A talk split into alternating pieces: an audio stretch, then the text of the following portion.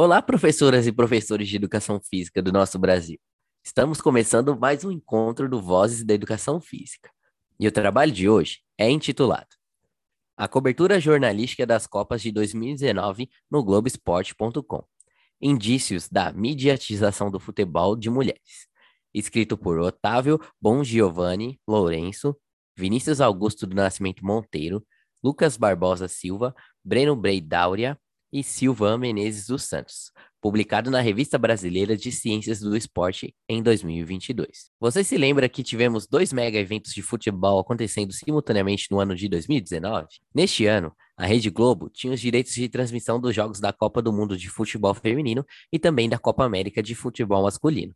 E passou os jogos do Brasil dos dois eventos no seu canal aberto, nos canais esportivos e também publicou matérias jornalísticas sobre eles no seu site. Os autores do artigo desta semana decidiram se debruçar justamente nas matérias jornalísticas no site globesport.com lançadas neste período de competição, inclusive uma semana antes e uma semana depois do início e fim dos eventos, por considerarem o potencial de matérias jornalísticas construírem narrativas e propagar discursos. Qual seria a narrativa construída pelas organizações Globo sobre a Copa do Mundo feminina e sobre a Copa América masculina. Quais seriam essas diferenças? Ao analisarem as matérias publicadas no site Globo Esporte, verificaram o gênero dos autores e quantos jornalistas diferentes compunham a equipe de cobertura dos eventos. Eles classificaram as matérias entre ética, que falasse sobre doping, arbitragem, fair play, gênero, estética, que falassem sobre saúde, preparo físico, lesões, espetáculo, que falassem sobre mercado, mídia, economia e publicidade dos jogos, emoção, que falassem sobre torcida, relatos de jogadores, entre outros, e esportividade, que falassem sobre jogo em si, técnica, tática, estratégia, treinamento. Os resultados que encontraram endossam que um evento de futebol masculino de âmbito continental recebeu duas vezes mais matérias e número de profissionais do que o evento feminino, que era em escala mundial. Também encontraram que o número de homens trabalhando na Copa do Mundo Feminina foi próximo de 20%, enquanto o número de mulheres trabalhando na Copa América Masculina foi menor do que 2%. Identificaram que as matérias sobre emoção, com o relato de jogadores e torcedores, estavam mais presentes no evento feminino, enquanto matérias sobre o espetáculo, com temas como mídia, economia e publicidade, sobre o evento feminino foram quase a metade do publicado para o evento masculino. É um artigo que nos dá uma boa base para pensarmos sobre as discrepâncias na forma como a mídia trata os esportes praticados por homens e os esportes praticados por mulheres. Com isso, podemos discutir os significados dessas diferenças e como elas afetam o desenvolvimento do esporte praticado por mulheres. Sem mais, vamos conversar. E o que vocês acharam bom desse texto? Bom, do meu ponto de vista, eu achei um, o texto inteiro bom, mas para além de bom, ele é preciso. Ele foi um texto bem menor do que a média que a gente costuma trazer aqui. Ele, em oito páginas, conseguiu ser muito conciso e eu achei que conseguiu defender o ponto dele muito bem. O que eu trouxe para falar, assim, que me saltou os olhos, foi como os primeiros parágrafos, em cinco, seis parágrafos, os autores conseguiram defender a necessidade de fazer um trabalho desse gênero, sabe? Eles conseguiram expor trabalhos, né? Citaram autores que falaram sobre a diferença né, social, a discriminação que as mulheres no esporte e no futebol tiveram. Eles conseguiram expor isso bem, trazer alguns elementos, trouxeram até leis, e assim, em cinco parágrafos, eles te convencem de que essa é uma coisa que a gente precisa se preocupar. Sério mesmo, audiência, leiam pelo menos esse comecinho de artigo, porque eu achei muito bom. Uma coisa que eu gostei bastante foi a defesa deles sobre a relevância de publicações jornalísticas na realidade esportiva. Por exemplo, a menor quantidade de matérias sobre o espetáculo, então sobre o que é o mega evento esportivo, ele como algo gerador de renda que movimenta né, a economia, ter sido muito menos presente no evento feminino tem um efeito no esporte feminino que é marcante, porque é só com essa movimentação da economia que as jogadoras, que os participantes, os é, atores daquele esporte podem se tornar profissionais, podem receber. Se a mídia trata o evento de uma forma menos comercial, não tem como as pessoas que praticam o esporte feminino, que querem se tornar profissionais, terem esse reconhecimento financeiro. Eu achei muito importante eles mostrarem na prática a estatística de o quanto é diferente as matérias e o como isso se reflete na realidade e na dificuldade de mudar essa realidade. O meu ponto positivo é, o Caio passou um pouco por isso, é a forma sucinta, né, que o tema é apresentado. Alguém que não tenha previamente algum conhecimento, já tenha abordado o assunto, consegue entender o ponto, né, dos autores, trazer a discrepância que acontece de investimento, né, no, no futebol feminino para o que acontece no futebol masculino. Aqui a gente está abordando, o texto aborda dois grandes eventos, né? Só que um é uma Copa do Mundo, que tem uma magnitude muito maior do que uma Copa América, um torneio continental apenas. Fica bem, bem claro, é bem tranquilo de entender o ponto, né, dos autores, que mostra a nossa realidade, né? No fim é isso, ele só vem de uma forma bem rápida sucinta e muito bem feita, mostrar a discrepância que existe no futebol profissional entre masculino e feminino. E também dá alguns indícios do porquê isso acontece, né? Não, óbvio que ele não se aprofunda tanto nesse ponto, mas isso daí é uma coisa que a gente pode ir discutindo, estudando mais também, e vai, vai chegar nos pontos bem, bem pertinentes.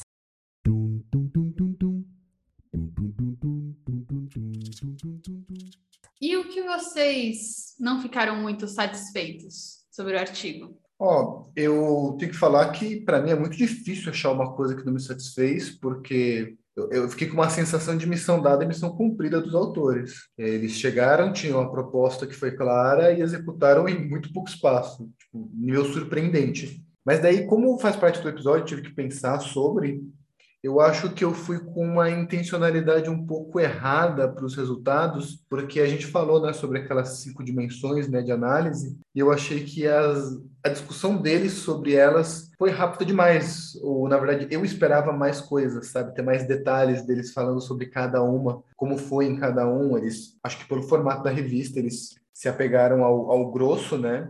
Eles até usam esses termos, né, para se focar nessa lógica de feminilidade, né, preservar esse, esse estereótipo social. As, as reportagens sobre a Copa do Mundo Feminina ficaram mais no campo da estética, enquanto a da Copa masculina ficou no campo da mais econômico, do espetáculo. Então acho que foi, foi mais isso mesmo, sabe? Eu fui com uma expectativa que, de novo, não precisa, porque eles trouxeram os dados relevantes, né? Às vezes não teve nada tão discrepante, ou eles nem se propuseram uma análise tão minuciosa do que foi dito em cada categoria. É, eu acho que eles tinham dados e gráficos que conseguiam ilustrar é, outras discussões, sabe?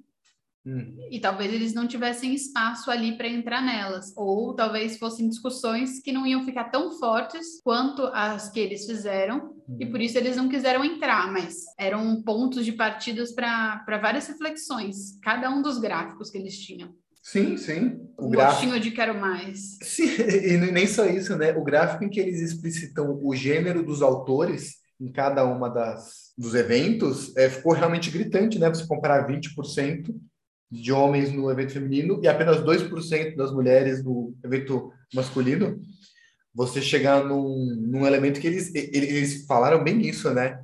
Como esse dado é ilustrativo da, do direito ao discurso. Exato. Não, isso aí foi, foi brilhante, bateu fundo quando eles falaram isso, né? Os homens têm direito de discursar sobre o esporte das mulheres, mas as mulheres não têm direito de discursar sobre o esporte dos homens. Isso aí bateu assim e não tem. Você não argumenta contra isso, né? O artigo é tão bom que na parte de falar ruim a gente tá falando bem. É, pois é. Mas é, é esse ponto aí que o Caio tocou agora é, é muito. É, é sensacional, assim. A forma com que eles apresentaram foi tipo: o dado vem aqui e, tipo, não tem como você rebater isso. E outra, quem acompanha, né, especificamente a modalidade de futebol, sabe que realmente é aquilo ali é um, uma realidade assim. Então, a gente, até o próprio grupo, grupo Globo agora tem mudado um pouco essas políticas, fazendo a inserção de profissionais femininas, né, trabalhar no meio masculino. Por exemplo, nos últimos anos tem aumentado muito o número de comentaristas, né, para falar sobre o jogo e também de narradoras. Inicialmente a porta de entrada foi através do futebol feminino, mas agora já tem ultrapassado um pouco essa barreira. E novamente a gente está falando mais dos pontos positivos do que do negativo. Isso significa que tem um, puta mérito aí do, do, dos autores do, do artigo. Se eu fosse citar algo que poderia ser melhor, talvez trazer um pouco mais esse histórico do porquê, né, essa resistência, apesar de ter sido citado, né, por exemplo, da a proibição, né, que as mulheres tiveram, mais de 40 anos aí de proibição da prática do futebol. Imagina o quanto isso não impacta em todos os níveis do futebol, né, por, praticado por mulheres, tanto no alto rendimento quanto em outros níveis também. Talvez construir um pouquinho melhor, assim, mais com alguns outros dados que tem, eu já li algumas coisas sobre. Acho que isso poderia, sem se alongar muito, poderia ter sido mostrado um pouquinho mais. Uma coisa que eu achei que não ficou muito clara no finalzinho, quando eles estavam nas conclusões finais, é que eles falaram que então as matérias jornalísticas sobre o futebol feminino, elas traziam muito mais uma entretenização, elas eram mais uma entretenização do que notícia. E eu fiquei assim meio encafufada com o que significa ser uma matéria para entretenização é, versus o que é uma matéria de notícia, né? Não sei se esse é um termo que é muito mais comum e muito mais compreensível para pessoas que são da área jornalística, mas me pareceu que notícia tem um valor agregado e entretenização não tem um valor agregado. Então eu gostaria de entender melhor quais são essas características, né? É o que é a falta de conteúdo sobre o, a, a, o espetáculo, de características profissionalizantes, é o fato de eles é, usarem muito mais conteúdo emocional, o que, que torna ele um espetáculo e não uma notícia. Acho que chega até numa discussão filosófica aqui da área do jornalismo, o que é uma notícia, né? Não sei. É, é que nesse caso aí, especificamente do futebol feminino, acho que o que eles quiseram trazer, que as principais produções têm, vêm desse apelo emocional, e aí eu posso simplificar na, na prática falar o que é, que seria, por exemplo, falar da dificuldade que é se tornar jogadora profissional no, no, no, no feminino, sabe? Toda a uhum. trajetória. Óbvio que no masculino tem também isso, mas isso não é trazido à tona sempre. E aí acho que no, no feminino é muito mais recorrente esses tipos de conteúdo produzidos para falar da dificuldade que é praticar o futebol feminino, que realmente é a dificuldade no masculino é absurda, no feminino é duas vezes absurdo isso, ou até mais. Acho que é mais nesse sentido assim que eles quiseram trazer, que tipo, mesmo durante o evento, um grande evento, né, a Copa do Mundo feminina, é, esse tipo de conteúdo ainda é predominante em comparação com o que deveria ser o, os resultados esportivos, né? No caso, fazer a cobertura de falando dos jogos, o conteúdo mais técnico ali do, do, do próprio evento e não de, de coisas que antecedem o evento, talvez. Acho que era mais nesse sentido, assim, pelo, pelo menos esse foi meu entendimento, assim, alguém que, que é. tá mais imerso, assim, nesse mundo. A notícia, então, seria o fato, os fatos que estavam acontecendo durante a competição. Isso, esse foi meu entendimento sobre. Não. Por exemplo, no, na, na, na, Copa do Mundo masculina, cobertura toda vai ser, tipo, por exemplo, jogo Brasil e, sei lá, Argentina. Eles vão falar propriamente do jogo, não vai ter nada assim, muito raro, salvo, óbvio que pode ter algum jornalista, alguém fazendo uma matéria de algo um pouco diferente disso, mas principalmente, majoritariamente, boa parte do conteúdo vai ser sobre o jogo, sobre como um vai enfrentar o outro, pontos fortes e fracos, vai ser sobre a técnica do jogo, o que, que vai acontecer no jogo. E aí no feminino, talvez isso ainda não, não, não seja predominante, seja mais um outro lado, tipo, pegar as histórias das jogadoras, a história delas dentro do futebol, as dificuldades, a família, vai mais nessa linha. mulheres, né, falando, ah, é muito bom ter um evento feminino, daí só pegar torcedoras isso. mulheres falando que estão emocionadas também. Exato. É, mas essa diferença aí de falar sobre o jogo, né, e falar e arrumar conteúdos que não necessariamente é o que vai acontecer no jogo ou algo nesse sentido. Sabe que isso me fez refletir o quanto os esportes paralímpicos não vivem uma situação muito parecida. E só fica a, a mesma apelação de nossa, por que condições você precisou passar, guerreiro, Sim, e daí você não está dando o, a atenção para o feito olímpico que a pessoa está fazendo, né? O efeito atlético.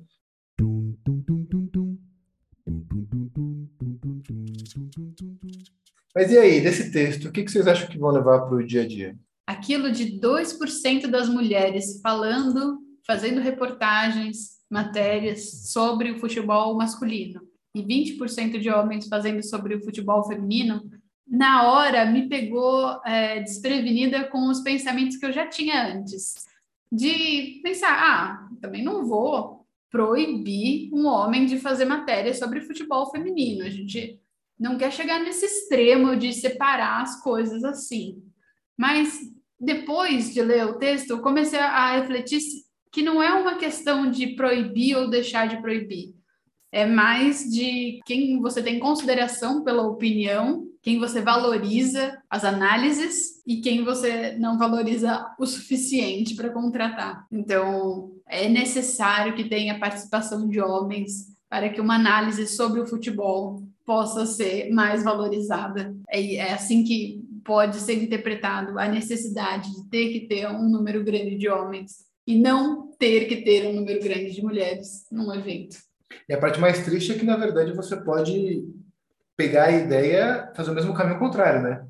Não é questão que eu valorizo a ideia do homem, é que eu desprezo a análise da mulher. Né? Ela não tem o poder, o capital para fazer essa análise. Os dois caminhos eles são terríveis para você interpretar e, enfim, realmente esse esse número ele foi assustador. Tanto que foi assustador que na verdade é basicamente o que eu vou levar para o meu dia a dia é essa questão do do poder de você mensurar alguma coisa. Existem certas coisas que são relativamente simples de você contar e quando você mostra o número, você não tem muita conversa, né? O Ederson ele comentou no, nos blocos anteriores sobre isso. Meu irmão, a gente mediu. Não é uma questão de, ah, não, não é machista a cobertura. Não, é machista. Porque a partir do momento que você dá duas vezes mais atenção para um evento menor, só porque é um evento de homens, está sendo machista. Menor em dimensões de países participantes e tudo, né? Menor, menor, menor. Gente... Não, menor em, em questão de importância mesmo. Se for é menor. Importante. Aí o no, nosso goleiro do time me fala, é menor, não é? É, o Copa do Mundo é o ápice do futebol, é o supra-sumo, é o evento máximo. Qualquer Copa do Mundo de futebol. Copa América seria tipo assim, a nível de países, né? Você jogar com o pessoal do seu bairro, né? Continente americano ali. Ah, então... Não tem nem como mensurar, assim, são magnitudes diferentes, assim, de torneio mesmo. E daí, quando o negócio chega no dobro, você, você percebe que o negócio está muito errado. E daí, as análises, quanto mais minuciosas elas forem sendo desses dados, a gente vai vendo que o, a, a realidade é cada vez mais gritante, né? E daí, eu acho que o que vai me levar é isso, tipo assim, poxa, a gente para um segundo para ver as matérias ao longo do tempo, porque a gente sempre fica nessa relação de ah, teve uma notícia agora, ah, teve uma notícia agora. Mas as notícias vão se acumulando e daí a pergunta é, e no final, quantas foram de cada coisa, né? Quanta atenção foi dada para algo, e daí com isso você consegue criar um viés, sabe? Aquele viés de disponibilidade no imaginário. Que nem eh, no próprio artigo eles comentam que, ah, não, uma das falácias que se constrói é da ideia que, ah, não, a gente não a gente não cobre o esporte feminino porque não tem interesse. Como assim não tem interesse? Tem interesse, porque quando você quando você colocou, todo mundo assistiu. E eles citaram que foi um recorde de audiência. Foi um sucesso absoluto. E é esquisito um recorde de audiência não refletir um aumento é, né, da, da, divulgação. Exatamente. É, mas aí, talvez eu acho que só fazendo, trazendo um pouco de reflexão sobre isso, talvez o recorde seja é, levando em consideração o próprio número do futebol feminino, tá? Acho que não é recorde a nível, tipo, comparação com qualquer modalidade, enfim. Eu acho Sim. que é nesse nível, assim, tipo, audiência do futebol feminino. Acho que era nesse sentido, assim, não ficou muito claro lá, mas é, acho que é isso que eles queriam dizer lá. É, mas por outro lado, você, você a gente acaba com uma contradição de ter, né? Porque qualquer coisa seria um recorde quando você não cobre né? Sim, não, se perfeito. Se a cobertura já era ridícula antes, daí, tipo, meu, você deu a chance de alguém ver, e, tipo, querendo não, os autores, eles não falaram só de recorde, eles falaram que foi um sucesso. E né? quando você tem um recorde, você só vai descobrir se ele está perto do platô, assim, do máximo que você vai chegar, se você continuar tentando. Senão, o, o recorde, você nunca sabe se você está na metade do caminho possível, né? Sim, você sim. para fazer um outro recorde logo em seguida. Sim, às vezes você constrói uma hype para próxima para o próximo evento, e daí isso até me, me lembrou da, de uma conversa que eu tive lá numa aula que a gente estava tendo na faculdade. Eu estava falando da produção desse episódio, a aluna que está fazendo lá já é uma pessoa muito envolvida com o terceiro setor, sabe? Dá bastante aula de futebol em ONG. E daí ela falou que até hoje o futebol feminino colhe frutos dessa cobertura.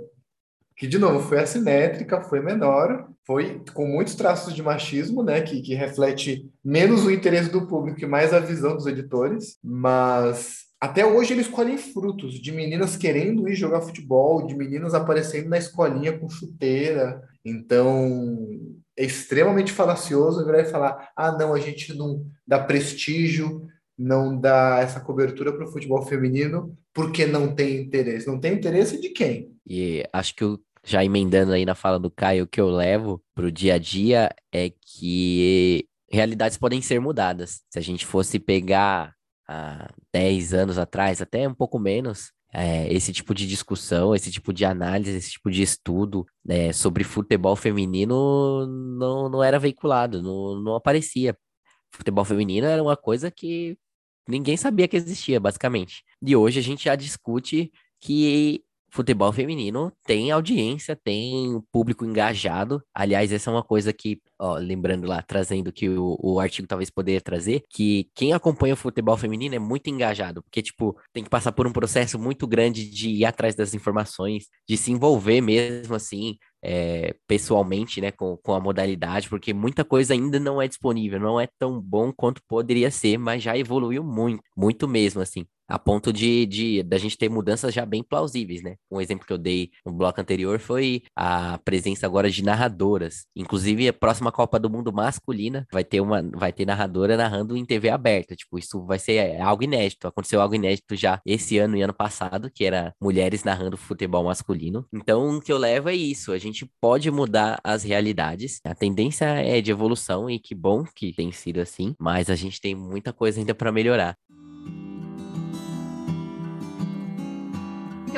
Foi mais um encontro do Vozes da Educação Física. Esperamos que vocês tenham aproveitado muito. E se vocês gostaram do episódio, divulga ele para os seus amigos, manda mensagem para aquela pessoa que você sabe que trabalha com educação física ou que está estudando para ser professor de educação física. Aproveita e manda também para aquele seu professor, professora super querida que trabalha com educação física e que você acha que vai adorar esse episódio. E se você gostou ainda mais e quer muito que a gente continue com o nosso trabalho, dá uma olhada na nossa página do Apoia-se. Com um real você já vai estar nos ajudando.